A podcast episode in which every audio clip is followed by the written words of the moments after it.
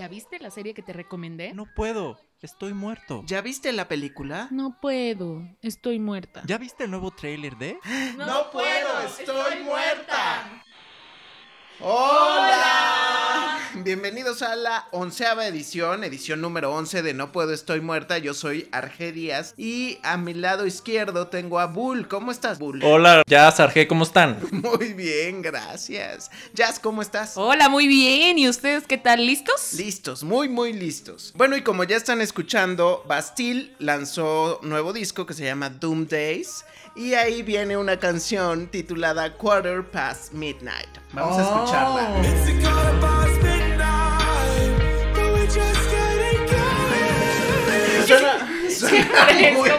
suena muy interesante eh, la propuesta de Bastille. A mí me gusta mucho la voz de su vocalista. Es eh, bastante interesante y pueden escucharlo a través de Spotify. Bueno. Y Apple Music. Ah, bueno, sí, y otras plataformas, pero estamos difundiendo en esta ocasión porque así lo decidí. No. Bueno, la plataforma donde ustedes quieran. Recuerden que la de Apple pues va a desaparecer. No sabemos cuál va a ser su transición, pero este pronto desaparece, ¿verdad? Este, y ah, bueno, tuvimos reto colectivo la semana pasada y se trató de una película que se está difundiendo, distribuyendo a través de la plataforma de la N roja y se llama I Am Mother y la vimos los tres. Para no decirles todo el cuento porque es muy breve, eh, pienso que en, en cuanto a nivel de producción está bien. La historia, la manera de contarla me dejó mucho a desear en cuanto al guion.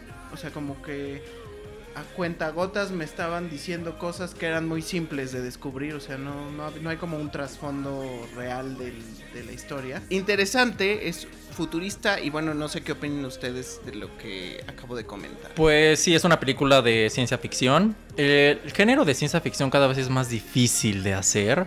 Es un género que se puede prestar para dar muchos paralelos con eh, nuestro mundo, ¿no? Entonces, en este caso, sí siento que la película se pierde un poco. Realmente lo que se trata es en, en un futuro incierto, no dicen cuándo. eh, una robot está educando a una a su hija desde la etapa de la infancia hasta la adolescencia, ¿no? En un como bunker, que no hay ningún acceso al exterior, está prohibido por una contaminación que, que hubo, ¿no? Entonces, los personajes realmente no tienen nombres, la mamá es Mother, la hija es es daughter. hija, entonces la premisa es muy básica, pero pues de repente la, la hija empieza a encontrar como que cosas que no le cuadran y luego llega un personaje misterioso que es Hilary Swank.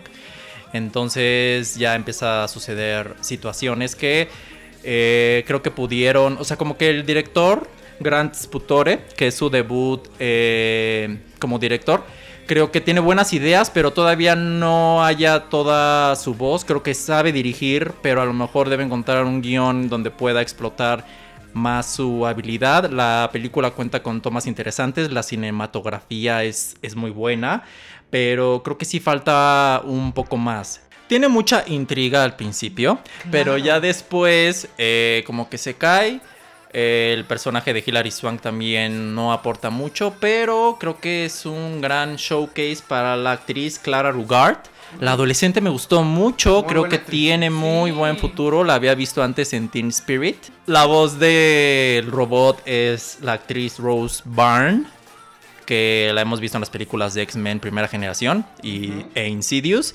Entonces, tampoco creo que sea una mala película, pero ta- tampoco es algo que deban de ver inmediatamente.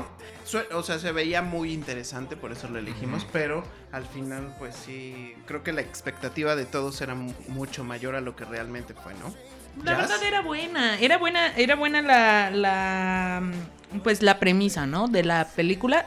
Sin embargo, algo pasó en el camino y nos quedó debiendo, ¿no? O sea, sí, creo que fue mucho tiempo de película para lo, Lo que poco realmente. que contó. O sea, no, no nos dio nada. Y, y yo pienso que sí estaría padre tener mamás robots. Pero este, pero sí siento que de pronto hay cosas que son cuestionables respecto de cómo este humano criado por un robot no, no, este, no le da preferencia a su lógica, sino a sus este, sentimientos, ¿no? Entonces, no, no, hay cosas que no me, no me terminaron de convencer. Era buena la idea, pero sí, como digo, fue mucha Sí. película para. Buena idea, daba para más. Yo sentí que pudi- pudo haber sido un muy buen primer episodio de una serie. O sea, si lo reducías como a una hora o algo así y contar un poco más de este universo que no conoces, de este lugar contaminado y todo así. Porque realmente el personaje de Hilary Swank mm, creo que nunca logras saber cuál es su rollo ahí en la historia. Entonces, este hubiera estado interesante quizás si hubieran la hubieran hecho una serie como primer episodio. Obviamente no con la duración que tiene, eh, pero sí, bueno, nos quedó a deber. Y las que nos quedaron a deber también fueron unos estrenos que vio Bull, que, que fue Men in Black International y otros más. A ver, Bull, cuéntanos. Mira, con Hombre de, Hombres de Negro Internacional, muerta en estreno. Ah, dirigida por F. Gary Gray, que ha dirigido una película de Rápidos y Furiosos. Eh, está protagonizada por Chris Hemsworth y Tessa Thompson. Ellos dos los vimos en Thor Ragnarok.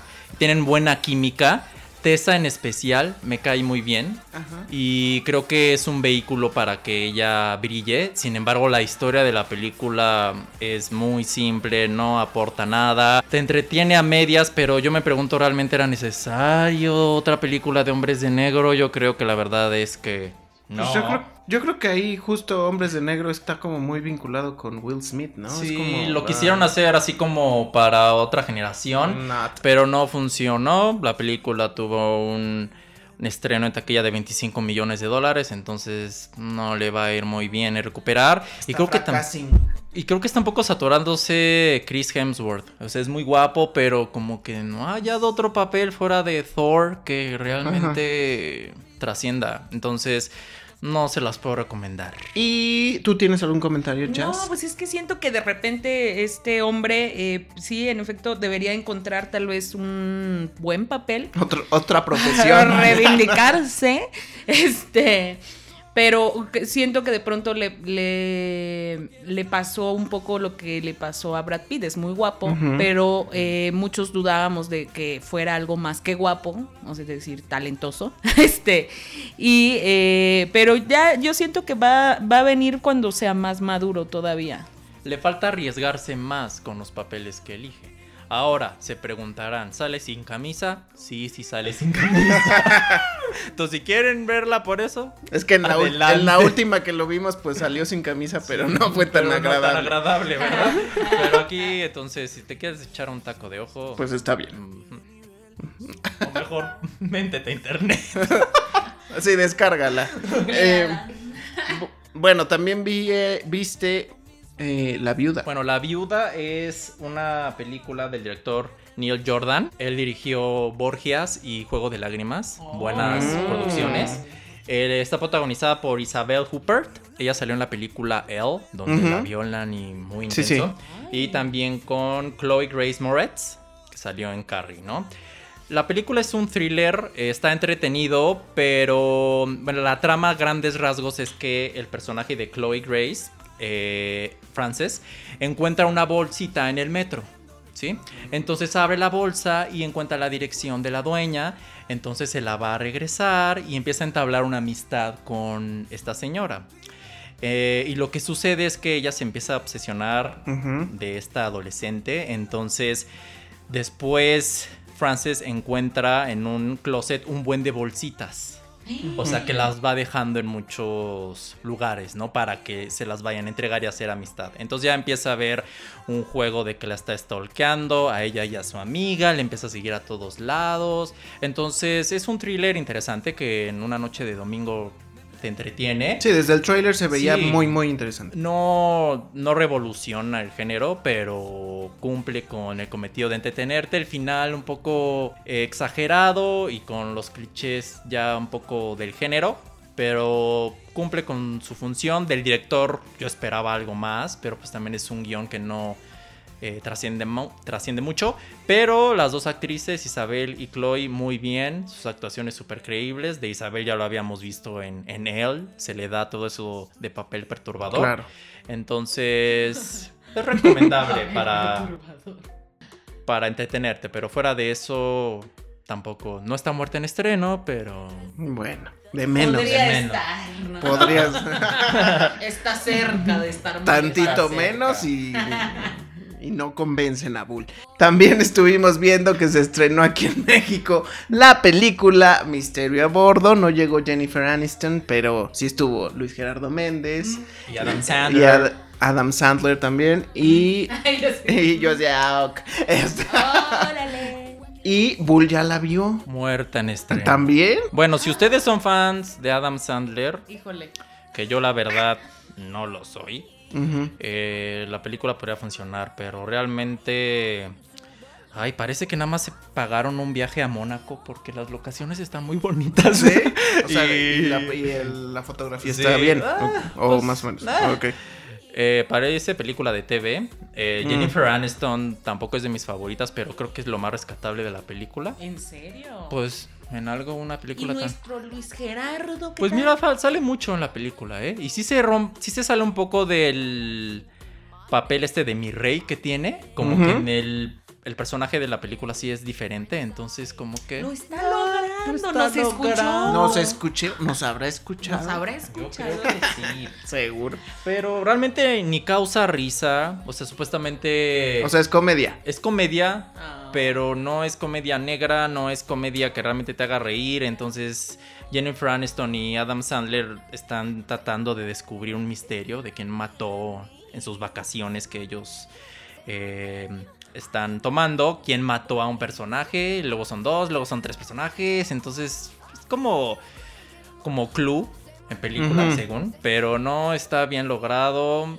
No se me hace una película que se pueda recomendar o que la puedas realmente volver a ver. Entonces. Supongo que va a tener muchas nominaciones. Pero a los, ra- Sí, a los a los Razzie, sí, sí podría ser porque. a los Razzie Awards. O, o sea, Jennifer Aniston debería de. también como Chris, Chris Hemsworth, como que buscar papeles más interesantes, pero se ve que es floja y no quiere. Jennifer? Probablemente. Mira, ya ha No trascendido. importa, ¿no? Ella O ha trascendido por tres cosas. Friends. Una, Friends. Dos, por ser esposa de Brad Pitt. Y tres, por haberse ido, Eso es salido. porque le robaron, le bajaron al No, y- bueno, todo ese. Y tres, por haber salido en Leprechaun, el duende maldito. Y ya. o sea. Alguien odia a Jennifer Aniston. Un poquito. Tuvimos corresponsales en la premiere. Ah, sí, Nos tuvimos. mandaron fotos, mucho actor y actriz mexicano talentoso. Este sí, algunos por ahí estuvieron. Entonces. Los de siempre, ¿no? Los que siempre van a los esos que eventos. siempre van. Sí, pues sí. Pero se esperaba que viniera Jennifer y pues yo digo que no, no creo que le guste México. Pues es que la percepción de México ahorita no es la mejor, ¿no? Pero ¿sabes qué me causa también como conflicto? El Adam Sandler en todas sus películas últimamente y en la conferencia de prensa y todo. En la película está con una playera X que agarró así de pijama y así como es, es, es su look en toda la película, como que no, no le da flojera y va vestido como su ser normal. Entonces dices, bueno, como que cómprate una camisita. Pues yo creo que sí cuestan bastante esas camisitas, Bull. Esas pla- playeritas. Ah, Esas playeritas son de esas. Quizás no. No, Quizás no, son sí, bañadas en oro con. Vean. Entonces, pues bajo su propio riesgo. Ok. Bueno, pues ya saben. Ya las veremos nosotros para también Voy a esperar comentar. hasta que salga en la tele. Ok. Y la semana pasada tuvimos retos. Eh, por ahí Bull se sorprendió bastante con Tightland. Cuéntanos. Ay, sí, me dejó estupefacto. No, lo que sucede es que esta película es muy densa. Es de Terry Gilliam, un director controversial, pero que tiene muchas películas eh, muy diferentes y profundas en cuanto a sus temáticas. Por ahí pueden decir viajes. Se te dijo, se te Sí. dijo que era un viaje. Pero esta es un viajezote, Sí. sin embargo es un viajezote que involucra a una niña. Entonces es como una Alicia de, en el país de Terry Gilliam. y yo creo que por eso la película no fue bien recibida, porque una cosa es verla con adultos como en Fear and Loading en Las Vegas, y otra cosa es ya verla con una niña, porque ya con una niña ya es personaje de, de esta niña, realmente es puede ser inaudito, bizarro, terrible todo lo que tú ves a través de sus ojos y pues puede ser no muy divertido, ¿no? Entonces, en cuanto a películas de Terry Gilliam me ha gustado más eh, 12 monos y Brasil, pero si eres fan, definitivamente tienes que verla, sí te lleva a un mundo muy diferente, no es una película típica y sí es densa en cuanto a su temática, ¿no? O sea, porque muestra pues el abuso de una niña y cómo ella lo ve a través de su mundo de fantasía, ¿no? Esto ya lo hemos visto también en películas como Laberinto del Fauno, pero acá ya es una temática más densa de- en cuanto a lo sexual, en cuanto a la psicología de, de ese personaje y también la- su relación con su papá. Entonces, conforme va avanzando la película, si dices, no van a llegar a eso, y sí llegan. Entonces, la niña se da besos con un adulto. Entonces, sí, O sea, si hay escenas Sí. explícitas, ok. pues, o sea, no creo que esa película podría haber sido hecha en estos tiempos. O sea, porque la película es del 2006, pero ahorita eso sería, o sea, sería muy controversial. Sí, sí, sí. Mis respetos para la actriz, o sea, la niña. Me gustó mucho su actuación y el haberse entregado para ese papel, pues sí habla de ella. Se llama Jo- Jodelle Ferland. La película es fea, pero entre la entre ese ah, entre ese, o sea, puedes encontrar belleza entre lo feo, pero es Sí. complicado. Está bien hecha al final. Sí, sí, sí, sí te provoca conflictos, Sí. pues, este, eh, morales, ¿no? Exacto. Este, eh, creo yo que estéticamente me parece como muy, muy, muy bien cuidada y, y pues es lo suyo, ¿no? Él en la cuestión visual es como un visionario de, de- del cine, este, pero sí, sí, sí, la historia es, es intensa, es muy intensa. Sí, prepárense. Si la planean ver, ahorita está en Prime para aquellos que tengan Amazon. O armen su cuenta gratis por entonces 30 días y Pueden vean. ver varias cosas, pero sí. Y si son fans, de seguro la van a amar. Bien, y tú Jazz, te dejamos, te dejé por ahí un reto que es esta serie que se llama Tuyo y ella. Sí, pues bueno, esta es una historia de una pareja que vive en un vecindario de familias, ¿no? Como estos típicos este, lugares donde se concentran, ya saben, las familias bien y todo, pero pues ellos son la única pareja joven que no tiene hijos, entonces empiezan a explorar como pues qué onda, ¿no? Hacia dónde va la, la relación y, y todas sus cuestiones este, las están tratando con una psicóloga y demás. Hasta que, tan tan, eh, el hombre, que es Jack, eh, decide contactar a una acompañante porque alguien le recomienda que vaya y explore como esta cuestión, ¿no? Este, sexual, eh, que no encuentra con su esposa, porque pues en la cotidianeidad pues van este, convirtiéndose en personas muy aburridas, ¿no? Y pues encuentra que eh, la chica que conoce, pues sí es, es bastante interesante, curiosa y divertida, y pues se clava. Pero pues el remordimiento no lo deja. Y que le cuenta a la esposa. Y la esposa va y también la contacta. ¿Y qué creen? Que también. Que te- también le gustó. También le gustó. ¿Cómo O no? sea, son poliamorosos. Mm. Es algo raro. Es un triángulo amoroso muy moderno para mi gusto. Eh, yo no le entraría, la verdad, a algo así. Pero es curioso la forma en la que van ocurriendo, pues, pues se van destapando más bien, ¿no? Las este, verdades del pasado, sobre todo de ella, hasta donde me quedé. Son más como de ella, porque resulta ser que tan tan tuvo novias. Y el esposo no sabía. Pues dicen que muchas mujeres también experimentan con muchas. Y muchos mujeres, hombres sí, también. muchos hombres También, entonces. Esta exploración o un poco eliminar la cuestión de eh, la sexualidad solo entre la, tu pareja o tu cónyuge, ¿no? Entonces, este, eh, pero las complicaciones morales que te puede traer eso y también otras situaciones ahí como, pues, este juicio también de las mentiras que puede haber en la pareja, de que nunca descubres al 100% ¿Quién es? quién es la otra persona, bueno, en, en este caso, ¿no? O Pasa sea, más seguido, ¿no? De sí. lo que... Sí. Sí, luego no- uno nunca sabe. Y es muy interesante porque lo hacen distinto, ¿no? El personaje o la tercera que entra es una mujer, porque hubiera sido como, o sea, creo que se ha abordado el tema como en esta parte más de un hombre este con el con el esposo o algo así hubiera sido como un más lo de siempre, ¿no? Se estila también que el hombre sea el infiel o el mentiroso y en esta ocasión o al menos lo que plantea en los primeros capítulos es como un poco más del personaje femenino que está como que, que no sabes en dónde está, ¿no? Y también cómo es la relación amorosa, o sea, porque logras ver que quién sí ama a quién o quién quizás no es suficiente en el amor. Entonces está interesante. En cuanto a ritmo podría ser un poco más ágil, pero este, pero está interesante el tema. Sí, sí, sí, bastante buena. Pueden verla en la plataforma de la N Roja. Eh, hay tres temporadas disponibles hasta ahorita. Creo que va a salir una cuarta. Y este. Y pues está entretenida. Me gustan esas películas del despertar sexual de una pareja, como en ojos bien cerrados, como que yo creo que se vale y cada quien, cada pareja les funciona algo diferente, ¿no? Entonces, Exactamente. Y, y funcionan estas series justo para abrir el tema. Correcto. Porque está muy cerradito por ahí el tema. Exacto. Bueno, y a mí me tocó ver A Simple Favor, que es una... Ay, no sé cómo definirla, porque Bull la definía la semana pasada como una comedia negra, pero está súper mezclado su género. Es como película de suspenso con comedia, efectivamente. Y otros la llaman drama también, pero creo que de lo más alejado que está es del drama. Drama. Eh, en ella participa Anna Kendrick, que la deben de recordar muchos por Pitch Perfect, que Sí. es Notas Perfectas, es la protagonista.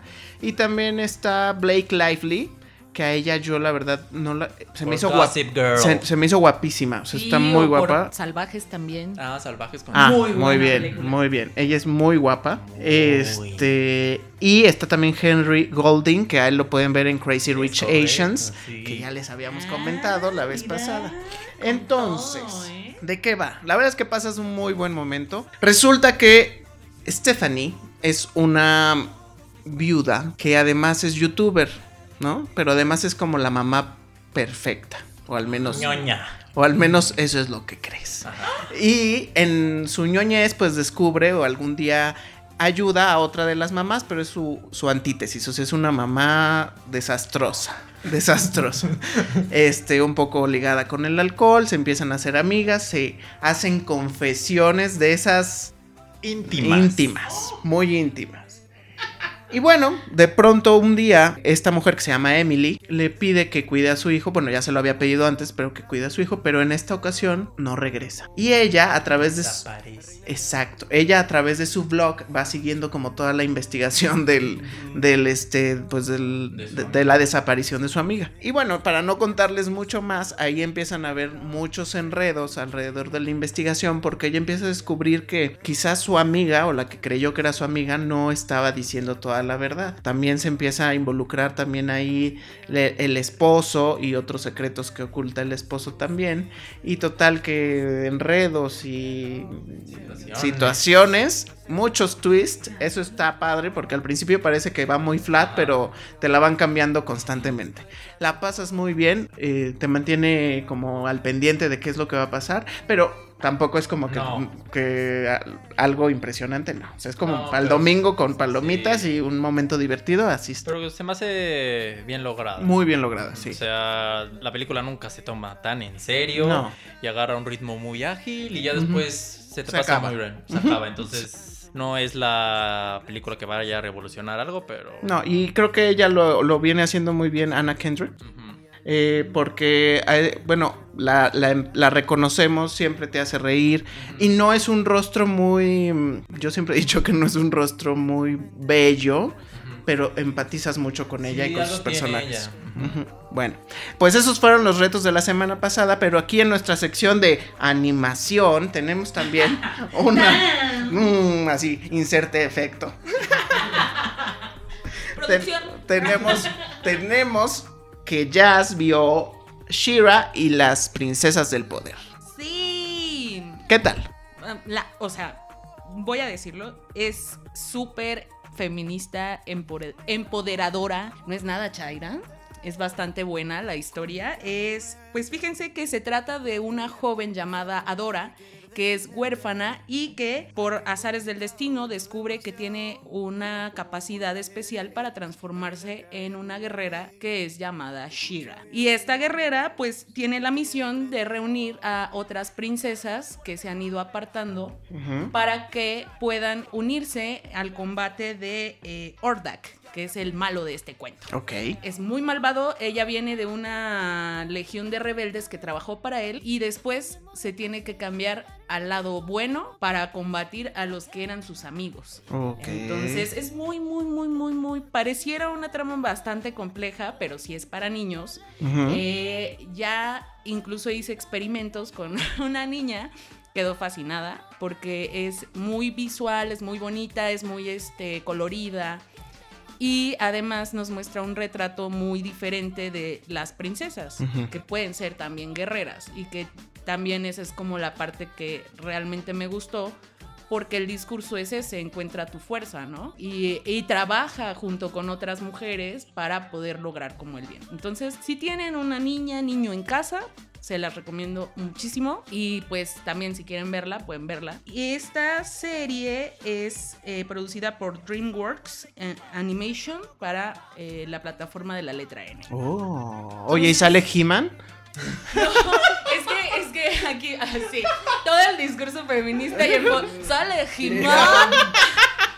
Oigan, Este, es que sí es la hermana melliza o algo así de, de He-Man, pero nunca se dice, o sea, se sabe como por la historia de los cómics, que, que es como la hermana perdida, pero nunca se menciona la historia. Entramos en la historia cuando Adora es como una adolescente y ella este, está como, pues, eh, con conciencia de que fue encontrada por los rebeldes y criada por ellos. O sea, ella, ella fue encontrada abandonada y fue adoptada como por ellos. Mm. Pero ella no tiene como en ningún momento de la historia una idea de que tiene otro hermano que también Ya. es acá. Pero sí hay personajes masculinos. Sí, sí hay Ah, personajes masculinos, este, son bastante O sea, no es como del club de las chicas este, guerreras, ¿o sí? Superpoderosas. no, este, sí tiene personajes masculinos y de hecho tiene ahí eh, algún personaje eh, que pareciera ser gay. Oh, how dare Y, you. Ah, este, no, no, no, o sea, digo, pareciera porque nunca lo, o sea, nunca es tan explícito. no es claro. ¿no? Ajá. Pero sí hay personajes masculinos muy secundarios. O sea, realmente sí es súper feminista el, el- el sentido de esta serie. Lo siento, chicos, pero a veces es necesario. Pero de hecho, hablando de feminismo, en las estas últimas películas que he visto, tanto en Hombres de Negro, hay una línea que dicen, ¿y por qué no se llama Mujeres de- en Negro? Ah, Entonces, ya. y también Ay. en la de Dark Phoenix, en la de Dark Phoenix también una, dicen, ¿por qué se llama X-Men? Se debería de llamar X-Woman. Entonces yo así, Ah, siento que ya están como que, ah, no sé. No, pues sería. Realmente, se de- si fuera así, debería llamarse Sí. un, algo neutral, como ex-dudes o algo así, porque.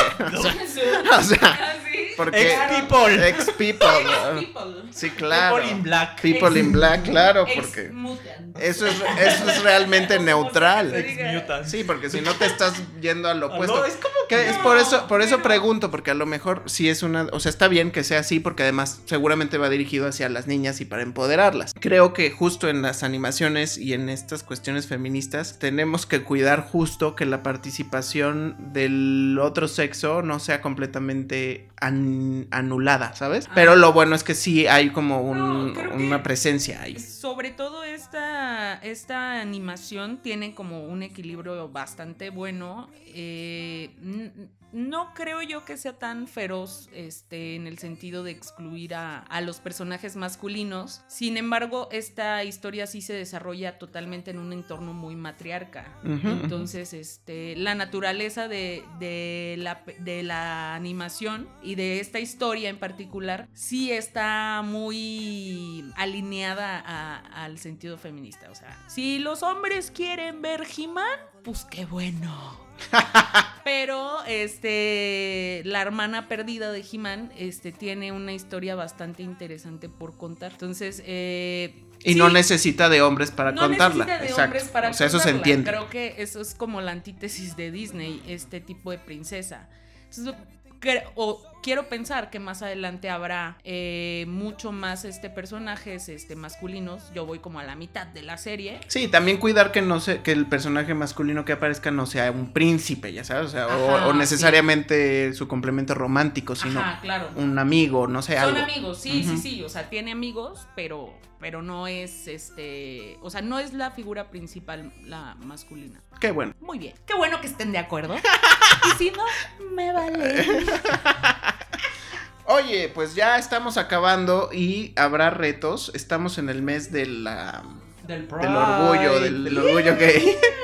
Y este, y por eso los retos de esta semana van a ser con temática LGBT T T I Q A. Oh, ok. Oh, wow. Muy bien. Bueno, entonces, Bull, ¿a quién te toca A retar? mí me toca Jazz.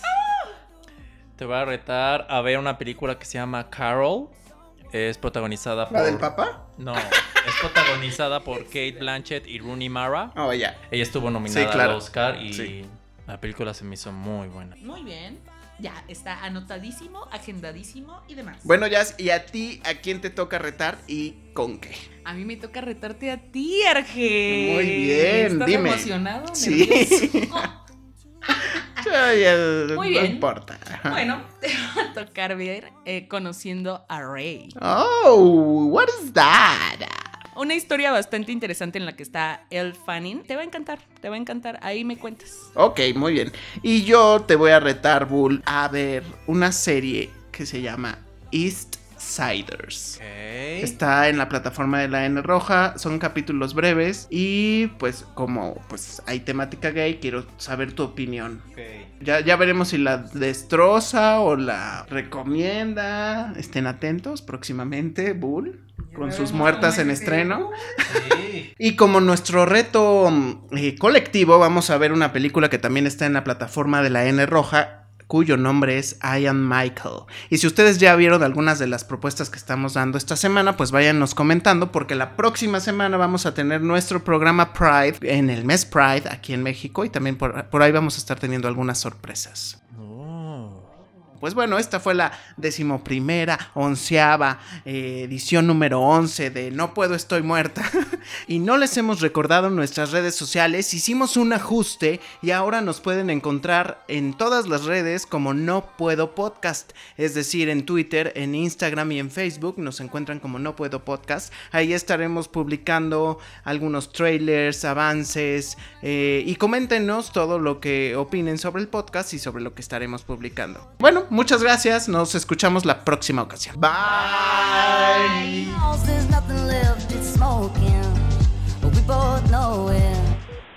Me gusta estar muerta. Me gusta estar ya.